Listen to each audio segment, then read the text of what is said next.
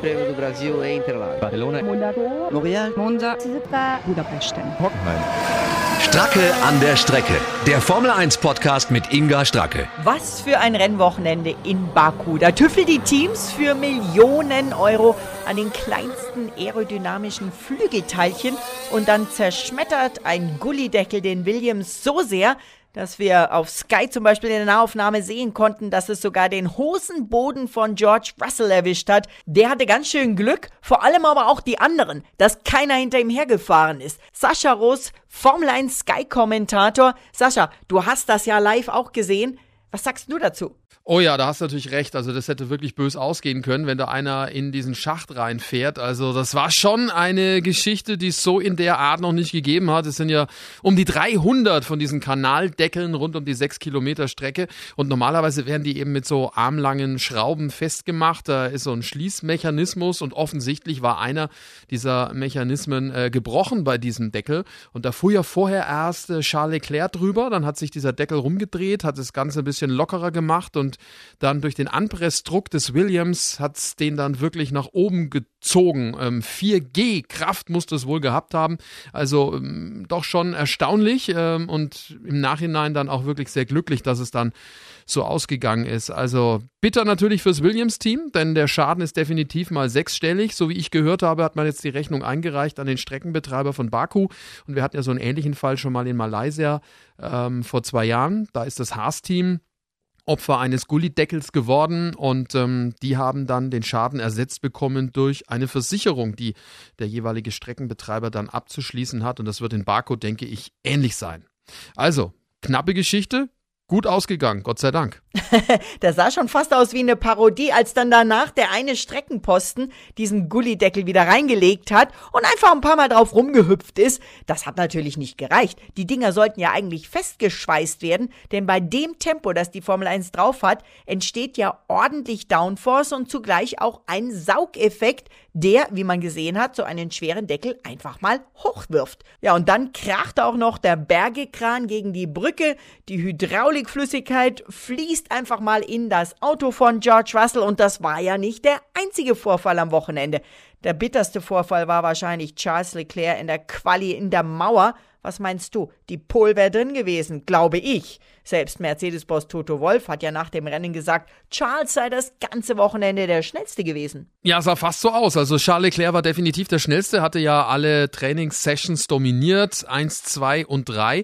Dann eben dieses Malheur in der Qualifikation, mit Sicherheit Lehrgeld, das er zahlen musste. Allerdings ist er natürlich auch ein bisschen reingeschickt worden von seinem Team. Die haben ihm ja ähm, genauso wie Sebastian Vettel den äh, Medium-Reifen gegeben, den gelben, und der war dann offensichtlich für die Asphalttemperatur zu hart, kam nicht auf Temperatur, rutschte dann und dann ist es in Anführungszeichen ein kleiner Anfängergefehler gewesen, dass er dann da äh, in die ähm, Absperrung reingerauscht ist. Ähm, ja, zeigt allerdings auch, dass äh, Leclerc auf definitiv Augenhöhe ist mit Sebastian Vettel und dass möglicherweise die Updates dann äh, besser aussahen oder besser sind, als es dann aussah im Endeffekt. Also hoffnungsvoll kann man trotzdem sein für Ferrari und Charles Leclerc. Ganz genau, so sehe ich das auch. Die Hoffnung stirbt zuletzt und ähm, auch im Sinne der Fans und der Spannung äh, wäre es natürlich schon schön, ähm, nichts gegen Mercedes, aber wenn es einfach mal auch wieder jemand anders vorne wäre. Also Sebastian Vettel hat ja auch einen guten Job gemacht, muss man sagen. Podium wohl verdient, aber um in der WM um den Titel mitzukämpfen, müssen da jetzt doch auch mal Siege folgen.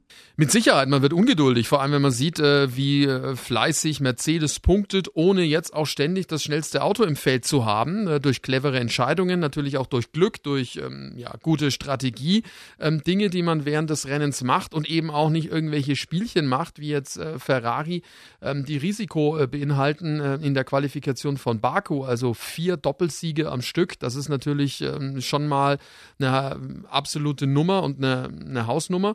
Ähm, Fakt ist natürlich auch, dass wenn man auf die Konstrukteurswertung guckt, der Abstand von Ferrari zu Mercedes schon riesengroß ist.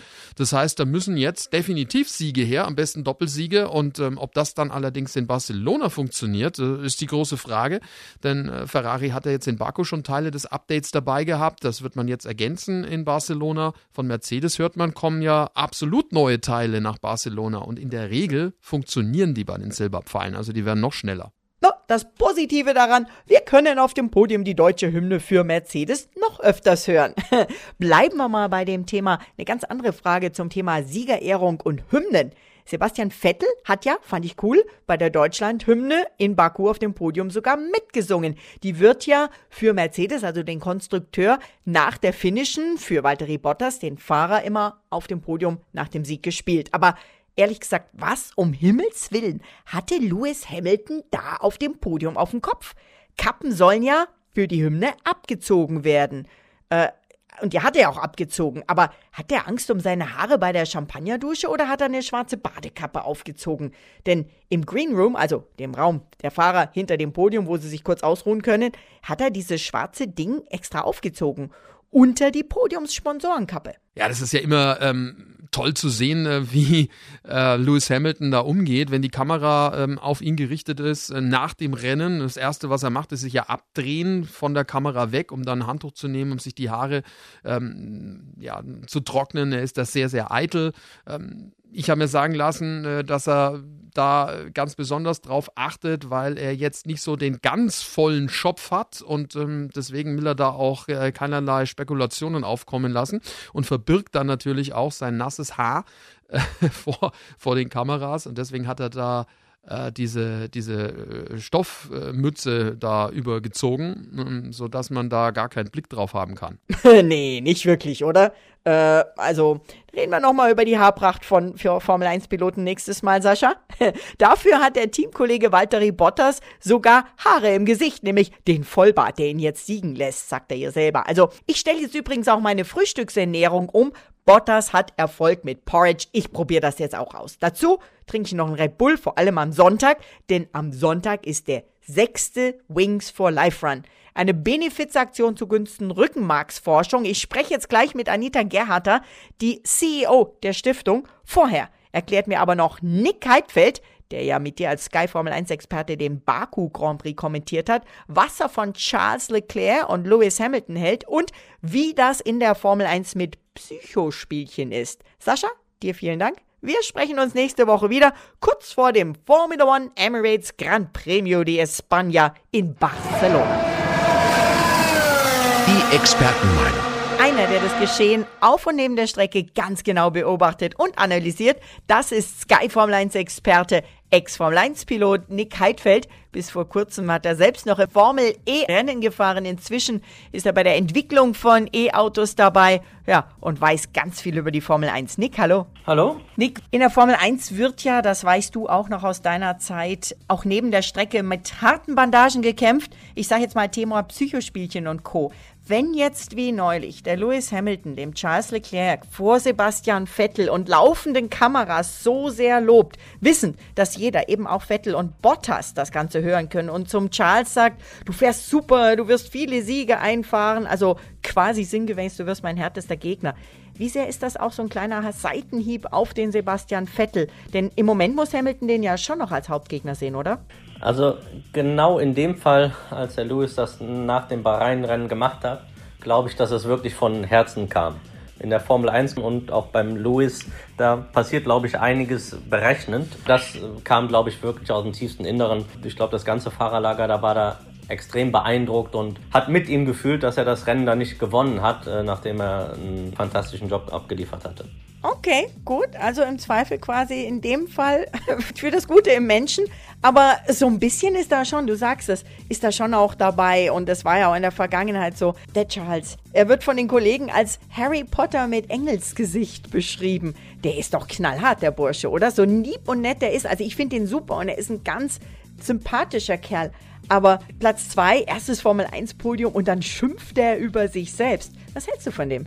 Ja, bis jetzt äh, scheint es wirklich so, als gäbe es an, an, ihm nichts auszusetzen. Aber da lassen wir mal äh, die Saison noch ein bisschen weiterlaufen. Das gab es in der Vergangenheit schon öfters. Und äh, da wird dann auch schon auftauchen, wo er dann vielleicht seine Ecken und Kanten hat. Denn ohne die und ohne auch wirklich hart zu sein, äh, kommt man nicht in die Formel 1 und auch in der Formel 1 nicht weiter.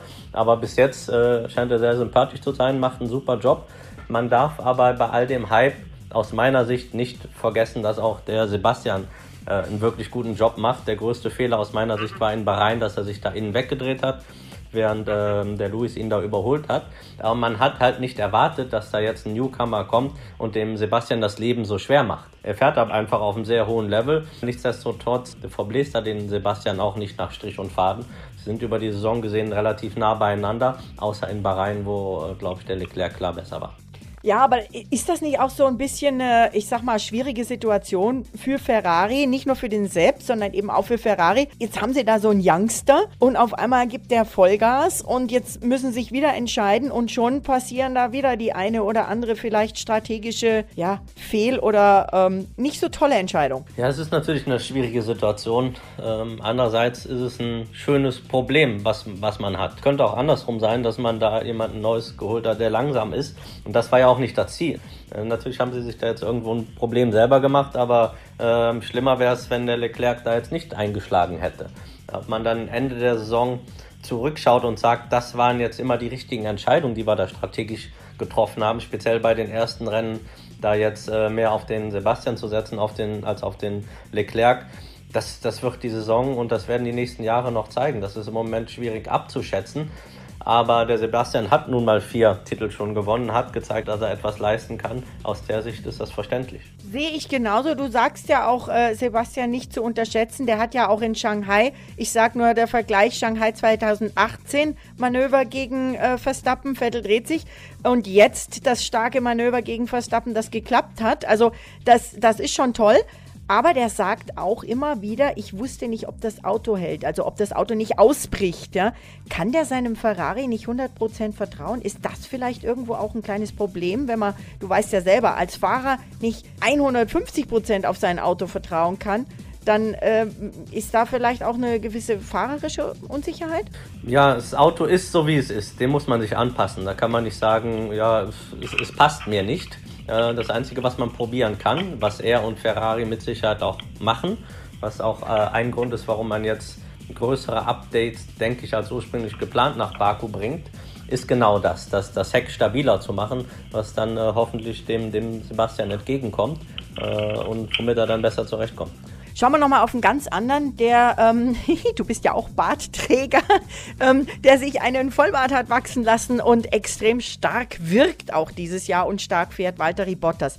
Kann er dem Lewis das Leben wirklich schwer machen? Also ich denke, die Saison hat bis jetzt gezeigt, dass er ihm das Leben definitiv schwerer macht, als das äh, in den vorigen Saisons der Fall war. Äh, das ist schön für, für alle Zuschauer. Äh, ich denke aber, dass letztendlich der Lewis äh, die Oberhand behalten wird. Ja, er macht ihm das Leben schwerer, trotzdem wird der Lewis ja, vor ihm landen. Ganz herzlichen Dank dir, Nick. Ja, danke. Tschüss. History. Die Geschichte der Formel 1. Mit Bianca Garloff, der Redaktionsleiterin von Autobild Motorsport, kann ich ja wunderbar über Technikfachsimpeln und Strategien und was die Teams so machen. Heute aber geht es erstmal in der Tat um Formel 1 Geschichte, um ein Thema, das natürlich gerade im Moment sehr nachdenklich macht, Erinnerungen wachruft. 25 Jahre. Bianca, ich kann es kaum glauben, dass schon ein Vierteljahrhundert vergangen ist seit dem schwarzen Formel 1 Wochenende von Imola und dem tragischen Tod auf der Rennstrecke dort von Roland Ratzenberger und Ayrton Senna. Ralf Bach, der ja ganz eng mit Autobild Motorsport und mit dir zusammenarbeitet, der war damals dabei, wir beide ja noch nicht. Aber ihr habt natürlich eine Sonderstory dazu gemacht, der Tag, an dem die Sonne vom Himmel fiel. Heftiger Titel von euch, der es aber, muss ich sagen, gut trifft. Was hat Ralf denn für Erinnerungen? Ja, Inga, der Unfall ist jetzt tatsächlich schon 25 Jahre her und äh, in unserem aktuellen Heft innerhalb von Autobild lassen wir verschiedene Zeitzeugen zu Wort kommen, unter anderem Josef Leberer, ähm, damals sein Physiotherapeut, der den Sarg auch tatsächlich im Flugzeug dann zurück nach Brasilien begleitet hat. Und das ist schon krass, äh, solche Geschichten zu hören. Auch die meines Ko Kollegen äh, Ralf Bach, äh, der war damals live vor Ort äh, und hat unter anderem dann auch mitgekriegt, weil er nah an Michael Schumacher dran war, dass dass Michael nach seinem Sieg tatsächlich dann auch im Benetton Motorhome geweint hat. Und wenn man solche Geschichten dann hört, dann finde ich, dann läuft es einem immer noch kalt den Rücken runter. Ja, das kann ich nachvollziehen. Das geht mir immer wieder so, wenn Kollegen erzählen, die dabei waren. Ähm, Senna war ja auch eines der ersten Idole von Vettel. Das steht bei euch online, richtig? Ja, Sebastian Vettel hat uns erzählt, äh, dass er tatsächlich Formel 1 einmal mit seinem Vater geschaut hat, der ein großer Senna-Fan war. Sebastian selbst war natürlich zu jung, äh, um zu verstehen, was da wirklich passiert. Aber ähm, dass Ayrton Senna tatsächlich auch sein Held war, zeigt das allererste Modellauto, was Sebastian hatte. Das war nämlich der McLaren von Senna von 1993. Und der steht auch heute noch bei ihm in der Vitrine. Das erzählt er uns. Ja, und dann habt ihr natürlich auch noch was für die Statistikfans. Vier Doppelsiege zum Saisonstart in diesem Jahr in Folge von Mercedes. Das ist Rekord für die Stuttgarter. Wir Deutschen können da richtig stolz drauf sein. Ist ja immerhin deutsches Team. Aber das ist noch nicht alles. Die Silberpfeile wollen mehr, oder? Ja, tatsächlich. Mit äh, vier Doppelsiegen in Folge zum Saisonstart hat Mercedes jetzt einen neuen Rekord aufgestellt. Aber wir kennen sie nicht anders. Sie wollen immer noch mehr und es gibt auch noch mehr Rekorde zu holen. Ähm, wenn sie jetzt nämlich in Barcelona und Monaco auch noch einen Doppelsieg holen, dann hätten sie den Allzeitrekord von fünf Doppelsiegen in Folge eingestellt. Den halten sie im Moment gemeinsam mit Ferrari selbst.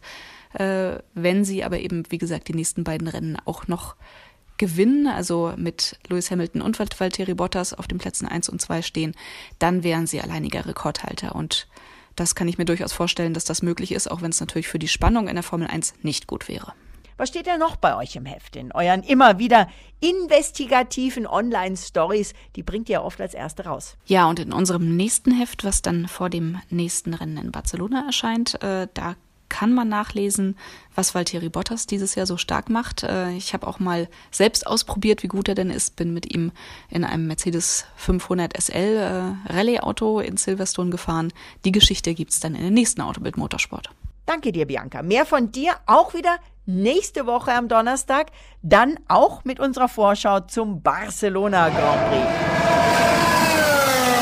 Girls Talk ja, in meinem heutigen Girls Talk geht's mal nicht um die Tattoos von Lewis Hamilton, auch nicht über Bottas und sein Porridge, sondern im entferntesten um die Piloten Fitness, vor allem aber über Laufen für den guten Zweck und ein ganz, ganz wichtiges Thema zum Training beinahe täglich. Gehört für die Formel 1-Piloten natürlich auch das Laufen. Aber an diesem Wochenende laufen mehrere Formel 1-Fahrer nicht nur zum Training, sondern mit vielen anderen Top-Sportlern und Menschen wie du und ich für den guten Zweck. Unter dem Motto Laufen für die, die nicht laufen können, findet seit 2014 jedes Jahr in ganz vielen Ländern auf der ganzen Welt gleichzeitig der Wings for Life World Run statt. Das Ganze wurde von Red Bull ins Leben gerufen. Die Stiftung für Rückenmarksforschung Wings for Life, die haben Red Bull-Boss Didi Mateschitz und der zweifache Motocross-Weltmeister Heinz Kinigartner gegründet. Und hinter der Organisation steht eine starke Frau. Anita Gerharter, es ist wirklich ein tolles Engagement, was du mit dieser Stiftung hast. Bitte stell dich noch mal ganz kurz vor und erzähl uns, was ihr da genau macht und was der Wings for Life World Run ist. Ich bin die Geschäftsführerin der Wings for Life äh, Stiftung für Rückenmarksforschung und wir finanzieren und fördern Spitzenwissenschaftler auf der ganzen Welt mit dem ganz klar definierten Ziel, eine Heilung für Querschnittslähmung zu finden.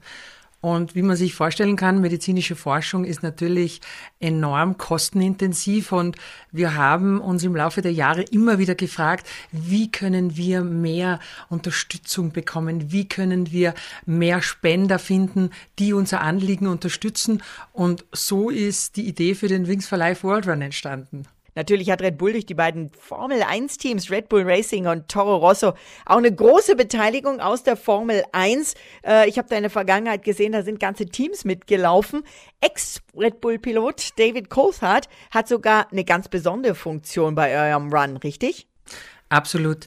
Äh, David Coulthard ist ein langjähriger Botschafter der Stiftung.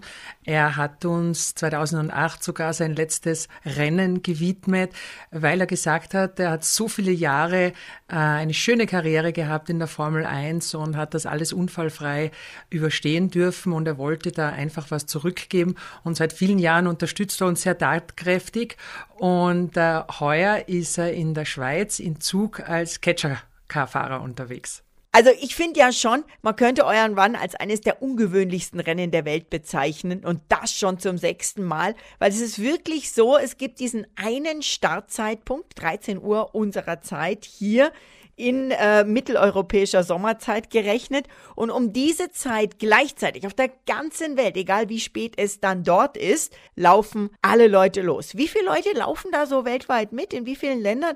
Und ähm, kann da jeder mitlaufen oder muss man sich da irgendwie vorher qualifizieren? Ja, der Wings for Life World Run ist mit Sicherheit äh, ein sehr ungewöhnliches Rennen, weil nämlich die Ziellinie von hinten kommt. Das heißt, absolut jeder wird ein Finisher sein.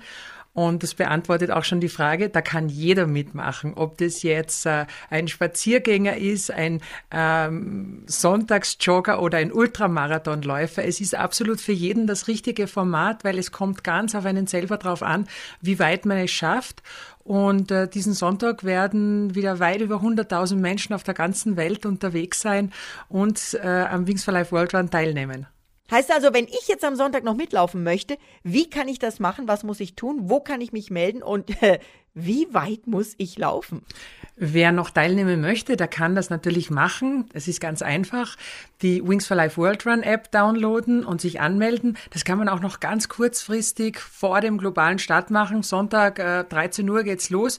Und äh, wenn ich eine halbe Stunde vorher mich entschließe, da teilnehmen zu wollen, dann geht das noch.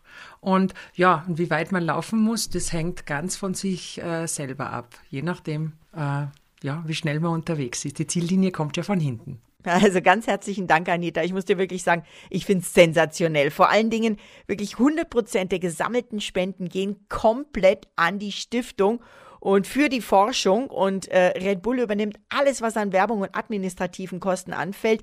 Ich mache ja selbst äh, äh einige Charity-Veranstaltungen. Ich weiß, wie viel das ist und was da alles noch zusammenkommt. Das ist ein ganz schöner Batzen und für euch logischerweise auch viel Arbeit.